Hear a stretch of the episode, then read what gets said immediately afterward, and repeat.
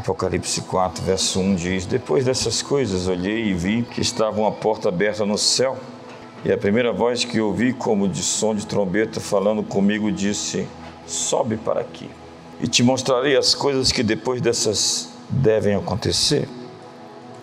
Imediatamente fui arrebatado em espírito, e um trono estava posto no céu, e alguém assentado sobre o trono.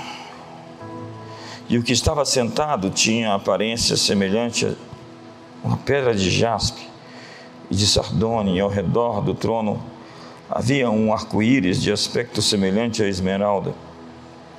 Ao redor do trono também havia 24 anciões, em 24 tronos, e vi 20, e assentados sobre os tronos 24 anciões vestidos de branco, que tinham nas suas cabeças coroas de ouro. Do trono saíam relâmpagos, vozes e trovões, diante do trono ardiam sete lâmpadas de fogo, as quais são os sete Espíritos de Deus. Também havia diante do trono como que um mar de vidro semelhante ao cristal, e ao redor do trono um ao centro de cada lado, quatro seres viventes cheios de olhos por diante e por detrás. O primeiro era semelhante a um leão, o segundo semelhante a um touro, o terceiro tinha o rosto como de um homem, e o quarto era semelhante a uma águia voando. Os quatro seres tinham cada um seis asas, e ao redor, por dentro, estavam cheios de olhos.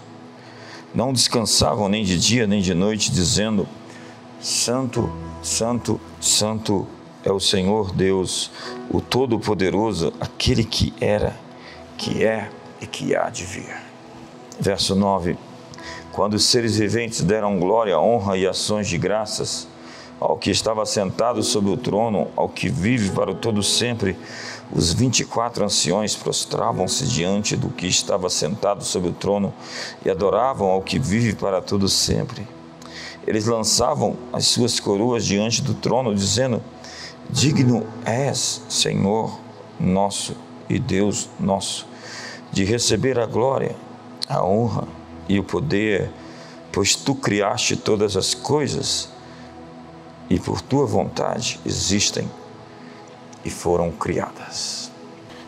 Esse texto, como todos os outros de Apocalipse, são muito incríveis. Eles estão revelando uma realidade que está acontecendo concomitantemente a nossa. Paralelamente, existem acontecimentos incríveis. Se você abre a Bíblia, é o descortinar de uma realidade que existe e não é percebida.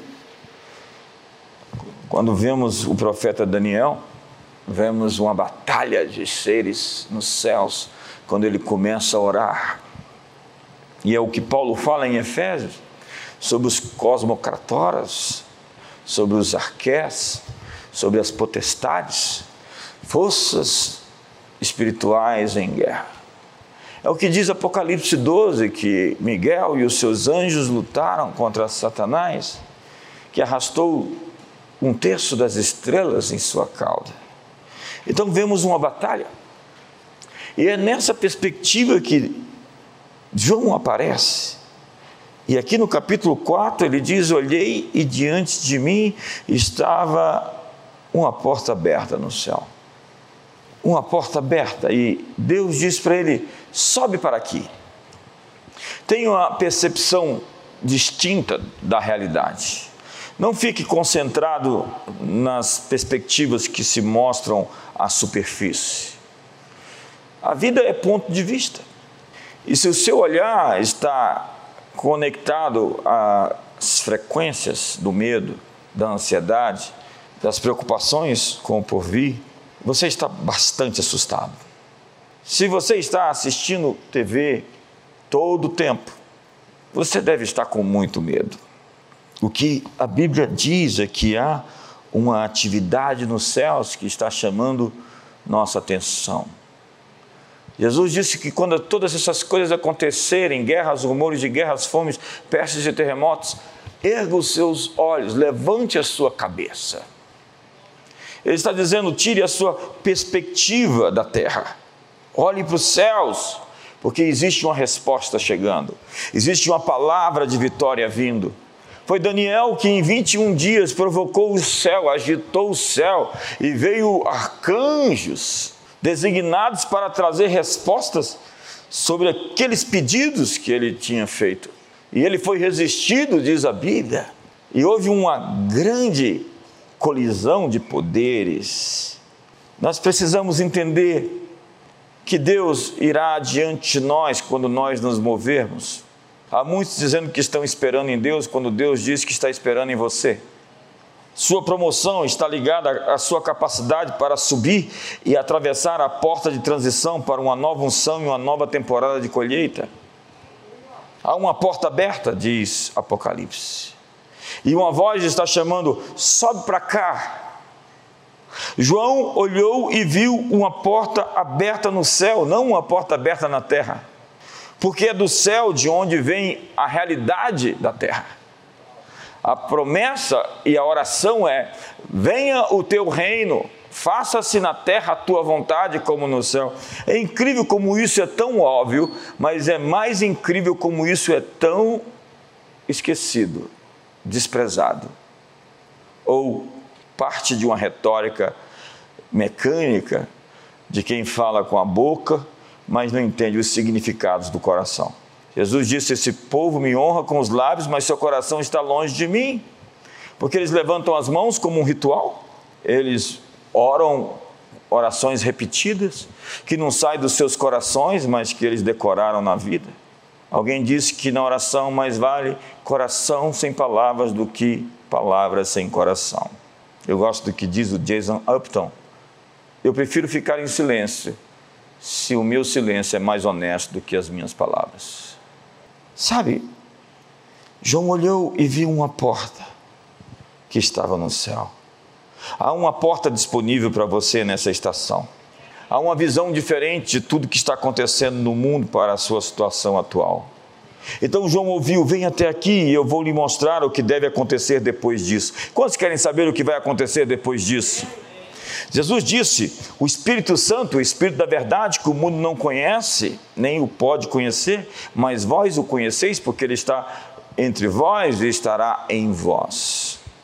O Espírito Santo, o alter ego, o paracleto, que, ministro Humberto, é um advogado, é um defensor, é um ajudador, é alguém que se põe num tribunal para defender a causa. E se você percebe a Bíblia, ela é um livro sobre julgamentos. É incrível a visão de Daniel, capítulo 7, quando tronos de julgamento se põem no céu com um ancião de dias. Parece mais aqueles desenhos animados onde aparecem aquelas figuras de outros planetas que são os observadores, e aparece uma figura chamada o vigia, o vigilante. Lá em Ezequiel 9 aparece um, um estojo de escrevedor e ele sai registrando tudo o que aconteceu ali na cidade. Eu não sei que tecnologia é aquela. Eu sei que ele está ali fazendo o registro das coisas que acontecem. Então, lá em Ezequiel ainda aparece um querubim com uma roda dentro de roda, cujas rodas está ligada ao ser vivente. E eu paro por aqui, porque essa não é uma mensagem para todo mundo.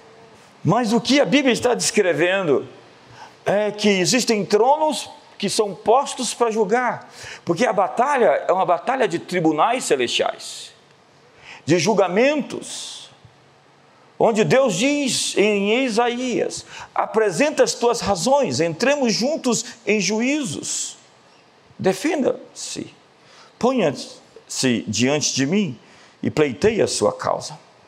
E quando você consegue chegar pelo esse caminho do sangue de Jesus, hoje eu fui fazer um casamento à tarde. É, eu preguei aqui cedo, depois fui fazer um casamento e vim pregar à noite. E cheguei ali, comuniquei isso lá no, na mesa dos pastores. E o pastor Pedro disse para mim: essa moleza vai acabar. Sempre ele. E eu fui ali porque, porque era filho de um pastor. E o pastor me pediu, e porque o pastor tem um relacionamento comigo, eu atendi o pedido por uma graça. Graça. Na vida é assim. Jesus foi até a cruz e, por meio do seu sangue, eu posso me adentrar à presença de Deus, não pela minha justiça própria, mas pela justiça do Calvário, daquele que foi condenado no meu lugar para que eu me tornasse inocente. Então, pela sua graça, eu tenho um favor diante do Pai e posso ser aceito por Ele porque ele me fez embaixador em nome de Cristo e me deu o ministério da reconciliação. Então diz Paulo que justificados pela fé temos paz com Deus. A palavra é hilasterion, propiciação, desviar a ira pela justiça violada. Alguém pagou o preço, o bode expiatório hoje tão conhecida essa expressão, que era então aquele que carregava a culpa para o deserto, ou o carneiro que era oferecido, o cordeiro no Santo dos Santos, uma vez por ano pelo pecado de toda a nação. E o seu pecado era colocado no propiciatório, a fim de cobrir o pecado da nação e que o julgamento não pudesse vir porque alguém estava levando a culpa. Até que em Hebreus a Bíblia diz que sangues de bordes e de cordeiros não podem mais remir pecados, porque de uma vez por todas, Jesus Cristo, Cordeiro de Deus, deu a sua vida e o seu sangue para de uma vez por todas destruir o poder do pecado. E todo aquele que se alinha a Ele, diz a Bíblia, Deus amou o mundo de tal maneira que deu o seu único filho para que todo aquele que nele crê não pereça, mas tenha a vida eterna. Então você pode chegar diante de Deus, existe uma porta aberta para você e você pode ter uma outra visão da realidade. Então, nessa década, eu falo uma década porque tem muita gente que subestima o que se pode fazer em 10 anos e superestima o que se pode fazer em um ano. Preste atenção nessa década de 2021 até 2030. O mundo vai mudar muitas vezes. Há coisas espantosas para acontecer. E eu não estou cabendo dentro de mim para ver o que Deus vai mover nesses dias.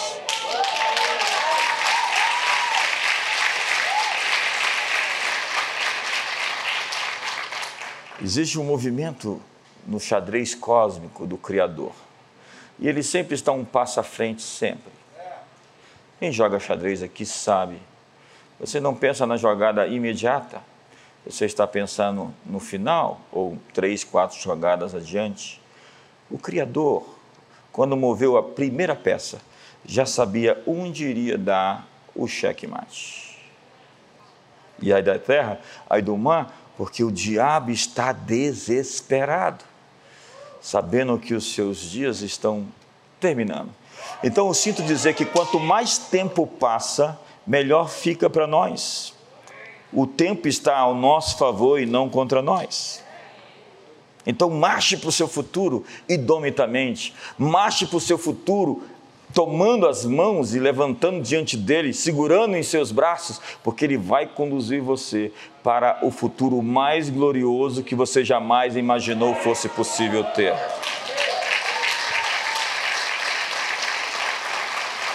Sim, eu creio. Como será o seu futuro? Com a forma da sua fé. João ouviu, vem até aqui, eu vou te mostrar o que deve acontecer depois. Ele iria ver as coisas do porvir, os códigos das eras. Então, chega a ele um novo nível elevado de percepção profética. Eu realmente acredito que nós somos uma geração que vai começar a ver, ouvir e ir através da porta aberta. Nós estamos vendo com clareza, eu estava dizendo esses dias, nós somos tão privilegiados nós recebemos tanto de Deus, nenhuma geração recebeu o que nós temos recebido. Nós temos tanto conhecimento acumulado, nós temos tanta experiência. Eu olho para trás na história da igreja e vejo tudo o que aconteceu até aqui e vejo, nossa, como nós somos privilegiados de saber os erros e os acertos que foram cometidos para dessa vez fazer de maneira certa. É incrível como nós, a nossa geração, tem um, nível de luz e de graça que nenhuma outra teve antes de nós. Esta é a hora de ver e ouvir. Essa década, você está entrando em uma nova dimensão de autoridade. As coisas que lhe atormentam e lhe perseguem, se agarram a você, vão cair. Há uma unção para atualização sobre nós. O céu está lhe chamando para cima. E Deus está dizendo: sobe para aqui, tem uma porta aberta. É um tempo para maior intimidade, uma relação mais próxima com Deus. Quantos estão sentindo Deus pertinho esses dias? Às vezes eu tenho a sensação de que Ele está aqui do meu lado. Eu falo assim, se pensar. Às vezes eu estou deitado na cama, eu, sinto que alguém está me visitando. Deus vai vir poderosamente sobre você esses dias. Você vai ter as experiências mais incríveis com Deus que você jamais imaginou fossem possíveis ter. Nos meus primeiros três anos, logo depois que eu voltei da adolescência para a igreja, eu tive arrebatamentos, encontros com anjos, encontros com o outro lado. Tive tantas experiências incríveis com Deus. Essa deve ser a normativa. Abra o livro de Atos dos Apóstolos, abra os evangelhos e você vai ver o rompimento entre o natural e o sobrenatural. Você vai ver milagres em todas as páginas. Essa deveria ser a vida normal do cristão, uma experiência contínua de visões, profecias, revelações, de milagres. Sabe, eu sinto algo querendo aparecer, algo prestes a se manifestar. Eu sinto anjos se movimentando. É hora de entrar por essa porta para agarrar a realidade dos céus e trazê-la à plena manifestação. O que está querendo aparecer na sua vida? Deus está lhe dando os códigos que darão acesso ao que o céu quer lançar na terra. Mas para isso nós temos que acessar a porta. No meio do trono e à volta do trono, quatro seres viventes, cheios de olhos por diante e por detrás. E os quatro seres viventes, tendo cada um deles, respectivamente, seis asas, estão cheios de olhos ao redor e por dentro. Que ser incrível! Olhos diante, olhos atrás, olhos ao redor e olhos para dentro.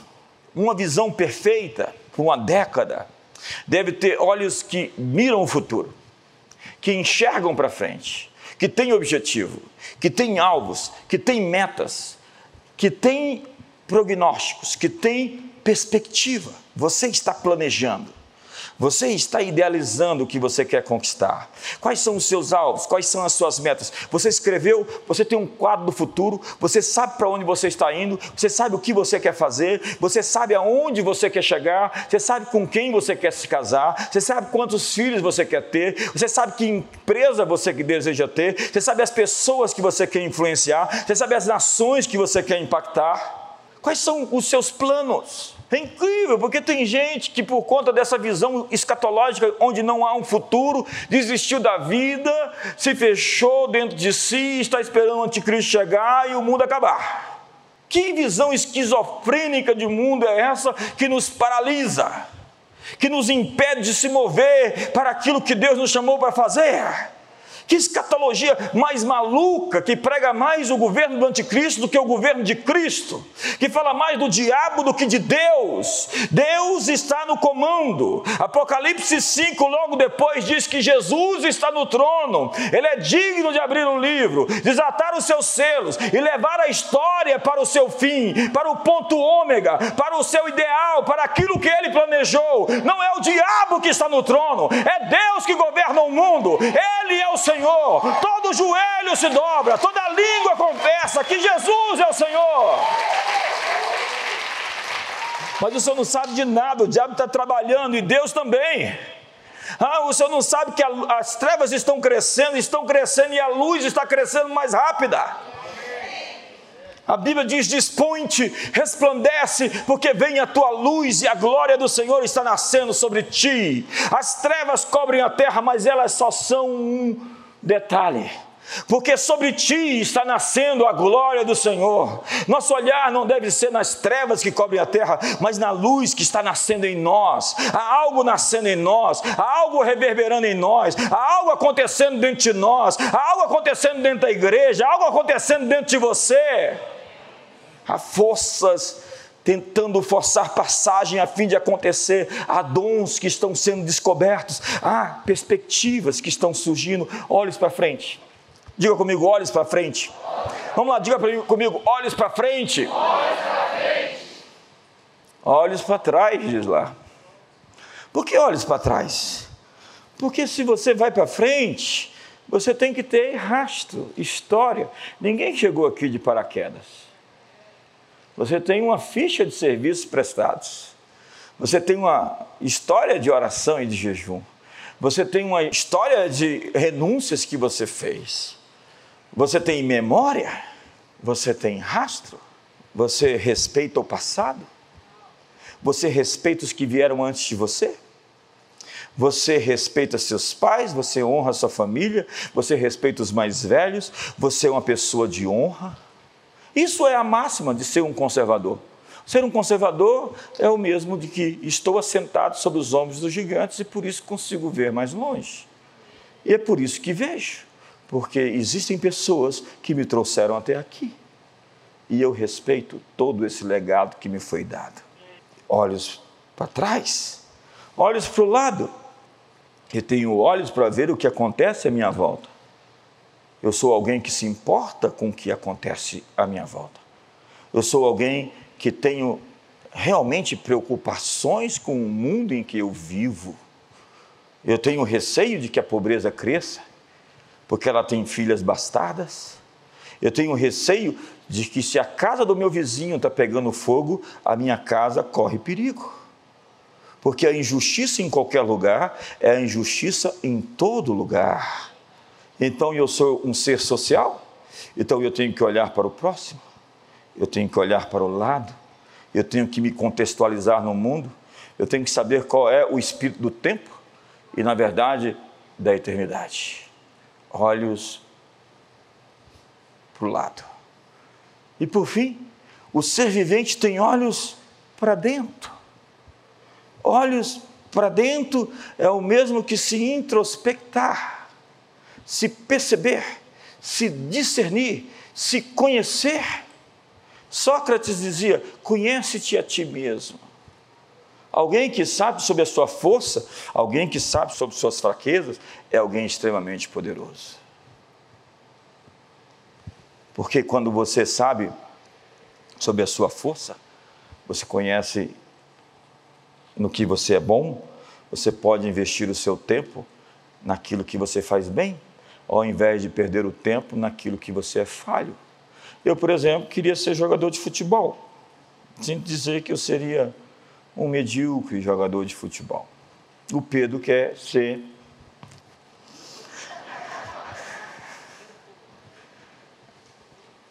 muita gente querendo cantar. Daí que você vê esse menino cantando, cadê ele? Aí você desiste de cantar. Você é bom em algo. Na verdade, você é muito bom em alguma coisa. Se você está no seu elemento, como um peixe na água, uma águia no céu voando, ou um leão na savana. Esses dias eu vi uma cena trágica: um leão entrou dentro da água, o crocodilo mordeu ele e puxou para baixo o leão nunca mais foi visto. Ele estava fora do seu elemento. Fora do seu elemento, você é fraco. Encontre a sua convergência, o lugar que você é muito bom, e ali você é invencível. Mas é importante descobrir esse lugar, e você tem uma década inteira para descobrir. E quando você descobre quem você é, você nunca mais vai querer ser outra pessoa.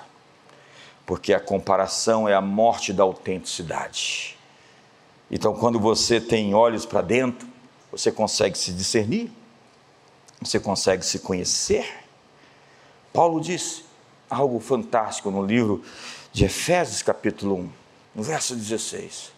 Não cesso de dar graças por vós, fazendo menção de vós nas minhas orações para que o Deus de nosso Senhor Jesus Cristo, o Pai da glória, vos dê espírito de sabedoria e revelação no pleno conhecimento dele, iluminados os olhos dos vossos corações, olhos do coração, olhos de dentro, para saberdes, conhecerdes qual é a esperança da vossa vocação, qual é a riqueza da glória da vossa herança e qual é a suprema grandeza do seu poder, segundo a eficácia da força do seu poder, que ele usou ao ressuscitar Cristo dentre os mortos. E a igreja o deu, que é a plenitude daquele que enche tudo em todos. O que Paulo está dizendo é que você tem olhos dentro de você e que nós precisamos limpar esses olhos, colocar colírios neles, ou abri-los, porque por vezes eles estão fechados, eles estão cegos. Nosso discernimento está mudo, nós não conseguimos entender ambientes e atmosferas. Todo líder tem habilidades em comuns.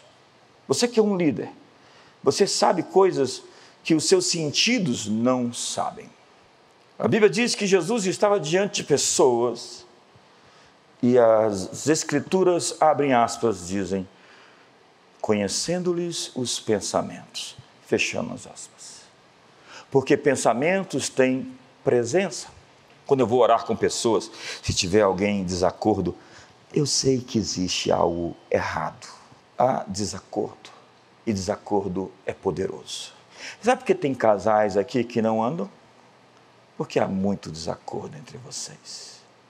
Se vocês não se entenderem, sinto dizer que vocês vão perder, os dois. Se vocês ficar lutando um contra o outro, você vai ganhar dele e vai perder na vida. Poderão dois andar juntos se não concordarem? Diz Amós. Jesus disse que se dois ou três entre vós se reunirem e ligardes na terra, concordar na terra, e ligar no céu, será assim feito. Há um poder extraordinário de concordar, de maneira que eles estavam em Babel, e a Bíblia diz que eles tinham uma só linguagem e um só coração. Deus viu aquilo e Deus desceu a torre de Babel e os confundiu, dizendo: não há limites para onde eles podem chegar. Deus impediu que os seus planos fossem à frente, porque eles estavam unidos e unidos eles eram extremamente poderosos. Eu acabei de falar ali em cima com amigos sobre Hitler, que se ele não tivesse atacado Stalin, nós estávamos falando alemão aqui hoje. Mas Deus confundiu a língua deles. Quantos creem que Deus está confundindo os inimigos do Brasil? Quantos creem que Deus está confundindo os inimigos das nações? Quantos creem que Deus está fazendo uma Babel hoje no território e no arraial do inimigo? Levante a mão aí, você que acredita, me ajuda aí.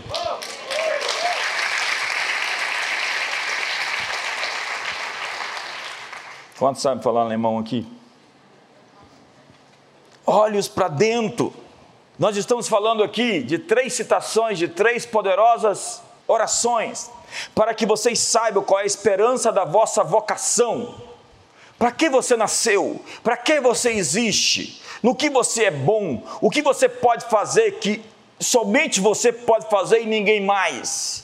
Quais são as coisas que você nasceu no mundo para realizar? Essa é a grande crise, é o grande gap, é a grande luta. Se você fizer uma pesquisa nas redes sociais e perguntar qual é o assunto mais crítico de hoje, as pessoas querem saber por que nasceram, o que elas foram chamadas, qual é a missão, a vocação deles na vida.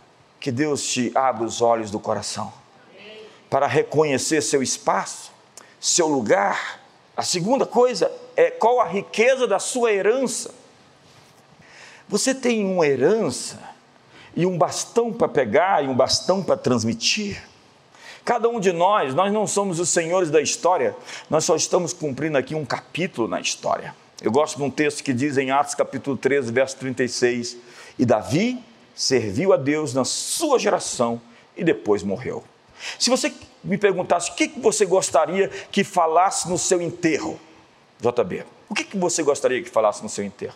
Eu gostaria de dizer assim, que alguém dissesse, ele está se mexendo.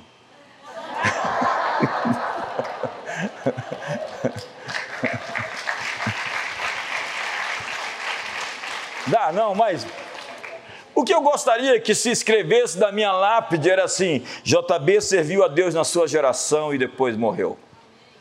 Combateu o bom combate, guardou a fé, cumpriu a carreira. Eu quero servir a Deus na minha geração. Então, o primeiro passo para descobrir a sua vocação é se sujeitar, se alinhar a Ele e dizer: Para onde vou? Qual vades? Para onde? Aponta. Tem gente que não pode perguntar isso porque já está em desobediência, porque já foi apontado e você não deu o passo. Deus está esperando você cumprir aquela instrução para você voltar atrás e dar, receber uma nova instrução. Nós estamos, portanto, falando de identidade. Vocação tem a ver com o que fui chamado a fazer, herança com o que fui destinado a receber, e poder, a suprema grandeza do seu poder, com a capacidade para vencer obstáculos e inimigos no caminho do meu destino. Para onde Deus aponta, Ele paga a conta. Nosso sonho nunca coube no nosso orçamento. Nós estamos abrindo diversas igrejas no meio da pandemia. Estamos fazendo muitas coisas durante esse período. Não paramos, na verdade, aumentamos o passo, estamos avançando, porque Deus está nos empurrando e estamos indo no passo dele, seguindo a sua nuvem, ouvindo a sua voz, tentando ser fiéis àquilo que ele nos entregou. E quando Deus te dá uma missão, Ele te dá capacitação. Se Deus te mandou fazer algo, é porque você tem poder para fazer aquilo. Moisés está ali no deserto depois de 40 anos exilado. Moisés matou um egípcio, enterrou na areia, a areia mostrou o defunto. E Moisés fugiu, fugiu. E aí, na fuga, ficou 40 anos apacentando ovelhas no deserto. Imagina um sujeito no meio do deserto, só aquele barulho do vento. Como ele desenvolveu o seu sentido de ouvir? Então, depois disso, ele vê uma sarça queimando, um arbusto em chamas. Ele olha para aquilo estranhamente e diz: O que, que é isso? chega bem perto e uma voz ecoa da eternidade. Moisés, vai ao Egito e diz a Faraó: Deixe o meu povo ir. Ele diz quem eu sou para ir até o Egito. Deus disse: Eu vou contigo. A resposta de Deus não é quem você é, é quem eu sou na sua vida. E se Deus é comigo, eu tenho poder para enfrentar exércitos. Se Deus vai comigo, mil cairão ao meu lado, dez mil à minha direita, mas eu não serei atingida. Se Deus vai comigo, eu vou cumprir o que ele me chamou a fazer. Como Caleb, que olha para aquele tanto de gigantes na terra e disse: O Senhor se agradar de nós, nós os comeremos como se come o pão. Foi-se deles a sua segurança, foi-se deles o seu amparo. A terra é nossa, vamos ocupá-la.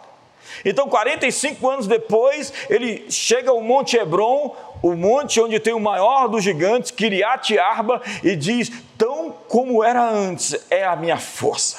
E ele pede Hebron por herança a Josué: sobe o monte, despoja os gigantes e ocupa a sua terra. Não tem idade, você pode se sentir mais velho, mas os tempos mais produtivos da sua vida estão adiante. Na verdade, saiu uma pesquisa agora recente em que os três períodos mais produtivos da vida de um, de um homem é, primeiro, dos 60 aos 70, segundo, dos 70 aos 80 e terceiro, dos 50 aos 60. Eu estou na terceira, entrando na primeira. Você ainda não viu nada. Você nem imagina o que, que a gente vai fazer e quem nós vamos nos tornar. Vamos lá? Você está empolgado? Vamos lá, você consegue, se expressa, se manifesta, dá um brado de vitória. Tem gente que diz assim: Eu nasci agora. Ótimo, muito tempo adiante para você fazer muita coisa. Olhos para dentro ou olhos do coração, porque visão é mais do que o olho vê, é o que o coração enxerga. Quando nós íamos jogar futebol, eu e meu irmão mais velho, eu sou caçula o mais novo. Meu pai falava que eu era inteligente, me chamava de Castelo Branco, porque ele gostava do presidente Castelo Branco, Humberto, e ele achava ele muito inteligente, e ele me chamava de Castelo Branco. Aí eu acreditei que eu era inteligente. E aí nós íamos jogar futebol e o Renato era bom de bola. O Renato era um craque. Ele só queria. Na época que a gente ia, assim, não sei se você lembra disso, ia decidir quem é que ia jogar no time, tinha alguém que escolhia. Eu ficava por último. o Renato era sempre o primeiro. Não, o Renato. Quantos foram escolhidos por último aqui? Ou nem mesmo foram escolhidos? Eu sei como você se sente. Quantos de vocês se sentem esquecidos, insignificantes, não vistos? Não... Tem gente que se sente invisível. Quem queria somente a atenção de alguém, um amigo, um cônjuge, um irmão e simplesmente foi deixado de lado? Despercebido, não notado, imperceptível, invisível. Jesus sabe como você se sentiu? Porque, sabe ali no Gólgota, aconteceu algo incrível que é difícil de contar. Deus, o Pai, não é Pai da divindade de Jesus, porque Jesus não foi criado. Essa é uma alta cristologia. Jesus sempre existiu, ele é, era e há de vir.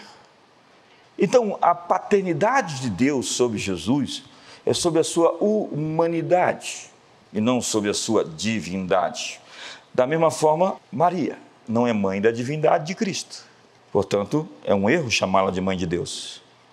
Ela é mãe da humanidade de Cristo. Quantos estão comigo aqui? Ele é o Logos. No princípio era o Logos. E o Logo estava, a palavra em é um estado eterno de ser. Estava com Deus e o Verbo era Deus. O Verbo era Deus. E quando no Gólgota foi ele crucificado, a Bíblia diz que todos os pecados, desde Adão até o homem que ainda vai nascer, foram lançados sobre ele. Todos os pecados. Havia uma nuvem de escuridão sobre ele, porque ele recebeu toda a carga de todos os erros, todas as maldições, estava sobre ele na cruz. E Jesus se sentiu sozinho, abandonado, solitário, e disse: Eli, Eli, lama Sabatani. Deus meu, Deus meu, por que me desamparaste? Será que dá para entender que aqueles que nunca se separaram, que disseram, no princípio criou Deus, Elohim, os céus e a terra, façamos o homem a nossa imagem e semelhança, desçamos e confundamos em Babel. Nunca antes na história eles se separaram e de repente uma nuvem de escuridão sobre ele o faz se sentir sozinho. E logo depois ele se levanta e diz: Está consumado. Tetelestai. Você sabe o que é a palavra tetelestai? Tetelestai, Domênico, é uma palavra de cunho jurídico, doutora Daniele que significava que a pena de um criminoso tinha sido cumprida. Tetelestai era a palavra comercial que dizia que a conta de alguém que devia tinha sido paga. Ao colocar tetelestai em, uma, em um documento, se declarava que aquele sujeito não tinha mais crime, condenação nem dívida. Quando Jesus brada tetelestai, ele está dizendo à humanidade inteira: eu estou dando a vocês a chance que vocês precisam para começar limpos do zero. Os seus pecados estão cancelados. Eu tomei sobre si, sobre mim, a dívida de vocês, para que vocês vivam em poder e novidade de vida.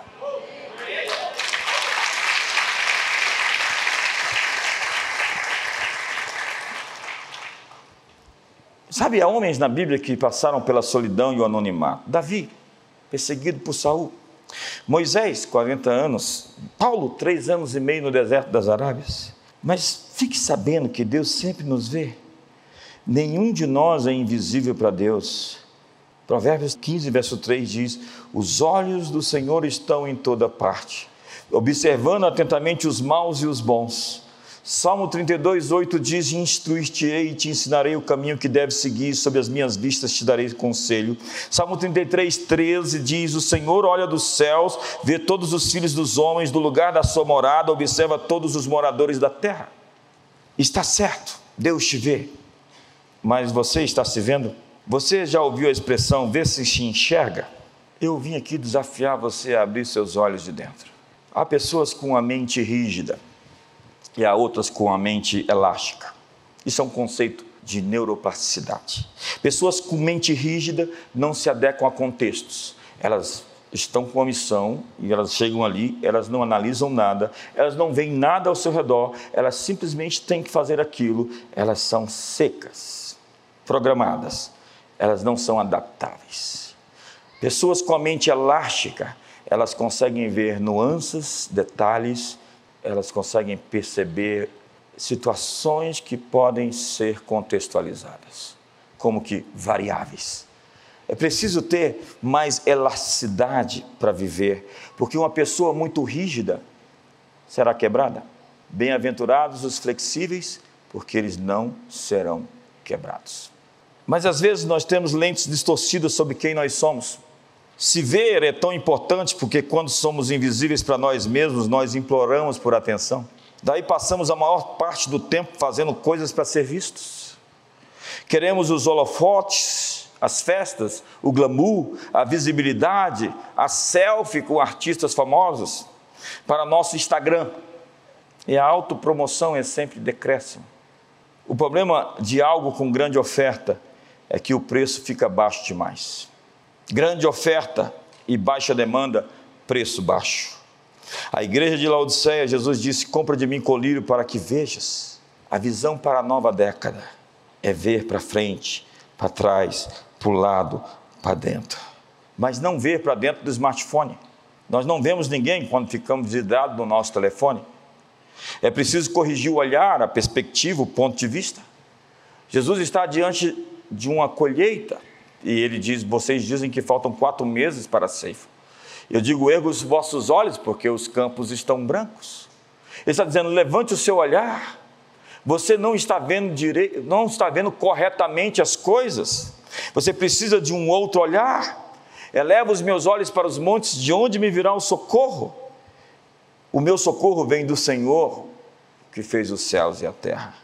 Eu vi uma porta aberta no céu. Sobe para aqui que eu vou te mostrar as coisas que irão acontecer. Porque se a gente não tiver olhos abertos, nós vamos nos enquadrar na visão daqueles que estavam no caminho de Emaús. Eles estavam desapontados, desiludidos, e a decepção cega os seus olhos. Eles estavam tão focados na dor e na decepção que eles não viram Jesus. No caso deles, eles viram quando Jesus lhes partiu o pão na mesa.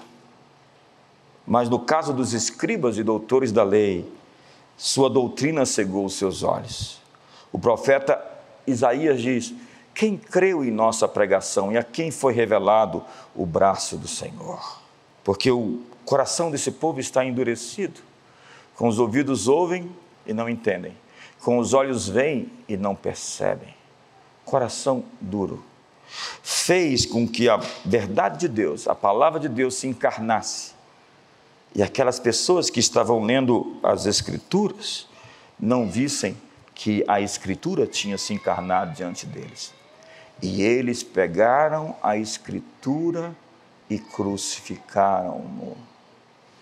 Que loucura é essa? Você está tão ocupado com a religião que a religião vira uma disputa de cadeiras para saber quem tem uma melhor posição. Então eles matam Jesus. Jesus foi frequentemente despercebido pelas pessoas. E ele chega em Jerusalém e diz: Jerusalém, que mata os profetas e apedreja os que te foram enviados. Quantas vezes eu quis vos ajuntar como as galinhas, junto os pintinhos debaixo das suas asas, e vós não o quisestes. Pois desde agora já não me vereis, até que venhais a dizer: Bendito que vem em nome do Senhor, e a vossa casa ficará deserta, e os vossos inimigos vos sitiarão por todos os lados, porque vocês não reconheceram a oportunidade da sua visitação. Deus estava dizendo: Eu fiz uma visita para você e você não me conheceu. Você nem abriu a porta para mim. Você, na verdade, me expulsou da sua casa, da sua cultura. Imagine Deus vir ao mundo e os homens o rejeitaram. Ele veio para os seus, mas os seus não o receberam. Mas a todos quanto o receberam, deu-lhes o poder de serem feitos filhos de Deus, a saber os que creem em seu nome. E por último, ele viu a viúva de luto de Naim, que perdeu seu único filho. Uma multidão está o seguindo, outra multidão vem na procissão do enterro. E aquelas multidões se encontram e Jesus toca o esquife. E diz aquela mulher viúva e que seu único filho morreu: Não chores. Aquela mulher podia dizer: Como? Eu agora vou virar mendiga? Aqui eu não tenho nem marido e não tenho nem filho. Eu estou desesperada. Como você diz, não chores. Mas entenda que aquele que tocou o esquife é aquele que pode tocar a morte. É aquele que pode dizer: menino, sai do Hades, volta daí e vem a vida. Ele diz: não chores, porque ele tem o poder da vida em suas mãos. Hoje eu estou dizendo a você que está muito triste: não chores Existe uma resposta para você de Deus para esse tempo. O homem paralítico no tanque de Betesda diz: Não tenho ninguém para me ajudar. Há 38 anos eu estou aqui. Ele contou uma história para si. Ninguém me ajudou. O anjo vem quando as águas se mexem e ninguém me coloca nas águas para eu ser curado. Da mesma forma, Jesus encontrou aquele homem e resolveu o seu problema. Você sabe por quê? Porque quando Jesus encontrou a falta, ele não mandou ninguém vazio. Não existe um texto na Bíblia que Jesus encontrou a necessidade e disse: é assim mesmo, é desse jeito que eu quero, é, não tem jeito, é dessa forma. Não. Ele viu o vinho acabar numa festa. E ele disse: Me traga o comum que eu vou fazer o incomum. Me traz o ordinário que eu vou fazer o extraordinário. Me traz o simples que você vai ver o melhor vinho que já foi produzido. E ele faz um milagre, o seu primeiro milagre, dentro de um casamento. Porque os milagres começam dentro de casa. Se você quiser um verdadeiro milagre, preste atenção à sua própria casa, porque é lá que começam os milagres. Então ele encontra uma multidão com fome a Bíblia diz que havia três dias que aquela multidão estava seguindo Jesus. Três dias. E eles estavam com fome e ele teve compaixão deles e disse: O que, que vocês têm aí? Nós temos cinco pães e dois peixes. Mas o que é para tantos? Então ele dividiu em grupos de cinquenta, partiu o pão entregou aos discípulos. E eles alimentaram a multidão e sobraram doze cestas quando foi um problema de imposto, Pedro, vai lá, lança sua, seu anzol, pega um peixe, tem uma moeda dentro do peixe, vai lá e paga o um imposto por você e por mim. Quantos estão precisando de um milagre para pagar imposto aqui? Quando ele encontra pessoas doentes, ele as cura. Quando ele encontra mortos, ele ressuscita. Quando ele encontra pessoas possessas, deprimidas, ele as liberta. Eu sinto dizer que o mesmo Jesus que andou na Galiléia, em Samaria e na Judéia, está andando hoje aqui no nosso meio. Jesus Cristo é o mesmo ontem, hoje e para sempre será quem sempre foi. Jesus não está crucificado numa cruz. Jesus está vivo, assentado à destra da majestade nas alturas. E Ele pode fazer o que nós precisamos que Ele faça na minha vida, na sua vida em Brasília e no Brasil. Fique de pé. Há coisas que você não está vendo. Haviam dois ladrões na cruz. Um reclamou da sua condição e blasfemou. O outro disse: Lembra-te de mim quando entrares no teu reino. Aquele Jesus respondeu, ao outro não. Aquele não mereceu resposta. Ei, tem gente que não merece uma resposta. Ainda hoje estarás comigo no paraíso. é aquilo que chamamos da lei do reconhecimento. Se você não consegue reconhecer, você não consegue ser abençoado por alguém, por aquilo. E hoje que se abram os teus olhos. Paulo era um perseguidor do cristianismo, até que recebeu a imposição das mãos de Ananias e seus olhos se abriram. E ele viu. E ele se tornou o maior promotor da fé, obstinado, obcecado pelo Mestre de Nazaré. O que odiava Jesus se tornou no mais apaixonado dos apóstolos, que diz: pela graça de Deus, eu trabalhei muito mais do que todos os outros apóstolos, mas não eu, mas a graça de Deus em mim. Receba graça hoje. Ei, seus próximos dez anos serão incríveis. Planeje isso. Feche seus olhos hoje. Há uma capacitação para você fazer coisas que você jamais imaginou fossem possíveis ser feitas. Há instrumentos que estão sendo dados a você para executar coisas poderosas nesses dias. Deus está ungindo você com frescor. Ele está abrindo os olhos do seu coração, seus olhos interiores para ver, discernir, conhecer, reconhecer, para perceber, para ter visões, para ter uma nova iluminação. A ficha vai cair dentro de você de coisas que você nunca entendeu sobre Deus. Você vai ter um conhecimento novo sobre Deus, sobre Jesus, sobre o Espírito Santo, sobre as Escrituras. Ao abrir as Escrituras a partir de agora, sempre diga: Senhor, me mostra a tua verdade. Tire as escamas dos meus olhos para que eu possa ver o que o Senhor quer falar comigo. Você vai ver situações novas se surgindo, você vai ter ideias para negócios, para empresas, para empreendimentos, para relacionamentos, para conexões, para políticas, para decisões. Pai, hoje eu oro por todas essas pessoas, as que se sentem culpadas, decepcionadas, preocupadas, as que sofrem de insônia, as que estão com medo, as que estão desesperadas, não chores. Você que me assiste hoje na internet, não chores. Aquele que parou o enterro, ele parou a morte. Aquele que tocou o esquife, tocou o jovem morto, moribundo, e o levantou.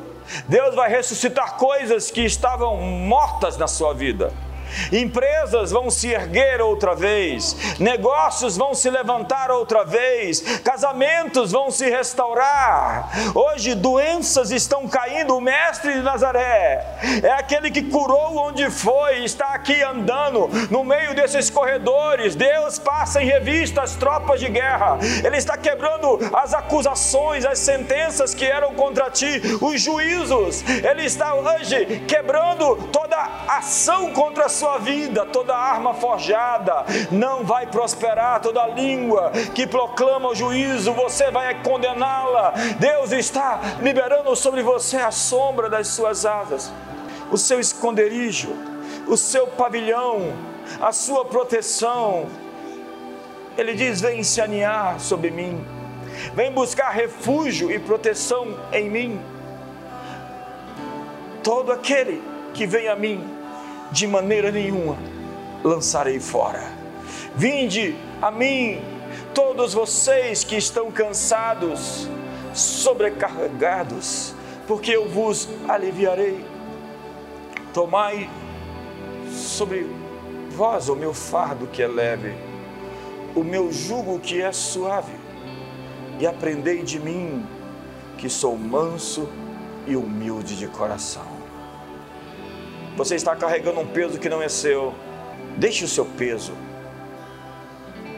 Arranque esse peso de sobre você. Você tem preocupações e ansiedades sobre o que vai acontecer. Simplesmente descanse.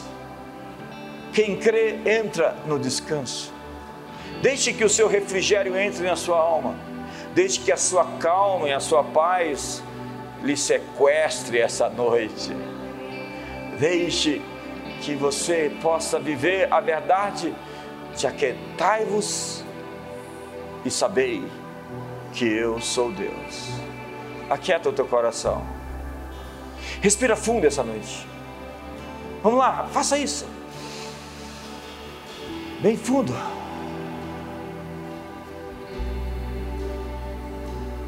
Isaías 64. E com isso termino. Ó, se fendesses os céus e descesses. Ó, se os montes tremessem diante da tua presença. Como quando o fogo inflama os gravetos. Como quando faz ferver as águas para fazeres notório o teu nome aos teus inimigos Desce, Senhor, e fazes notório o teu nome aos teus adversários, porque não se ouviu com os ouvidos, não se percebeu com olhos, desde a antiguidade não se viu um Deus que trabalha a favor dos que em ti esperam. Você está esperando em Deus? Levante as suas mãos. Ele está a seu trabalho, Ele está a seu serviço. Ele se vestiu de força e saiu para a peleja. Do Senhor é a guerra. Ele está lutando as suas batalhas, fazendo o que você não pode fazer, entrando onde você não pode entrar. Seja hoje perdoado, redimido da culpa, da condenação, da maldição Seja hoje limpo, lavado, em sua consciência de obras mortas para servir o Deus vivo. Alinhe o seu coração. Sim, o Senhor está dizendo a você: há um futuro, há uma esperança não morrerás, antes viverás. O Senhor está te dizendo no Salmo 91: saciar-te-ei com longevidade, com longos anos, com longa vida, e te mostrarei a minha salvação. O Senhor está te dizendo que está entre aqueles que te ajudam. Se Deus é por nós, se Deus é por nós, o Senhor está ao meu lado como um poderoso guerreiro. Nunca te deixarei, jamais te abandonarei.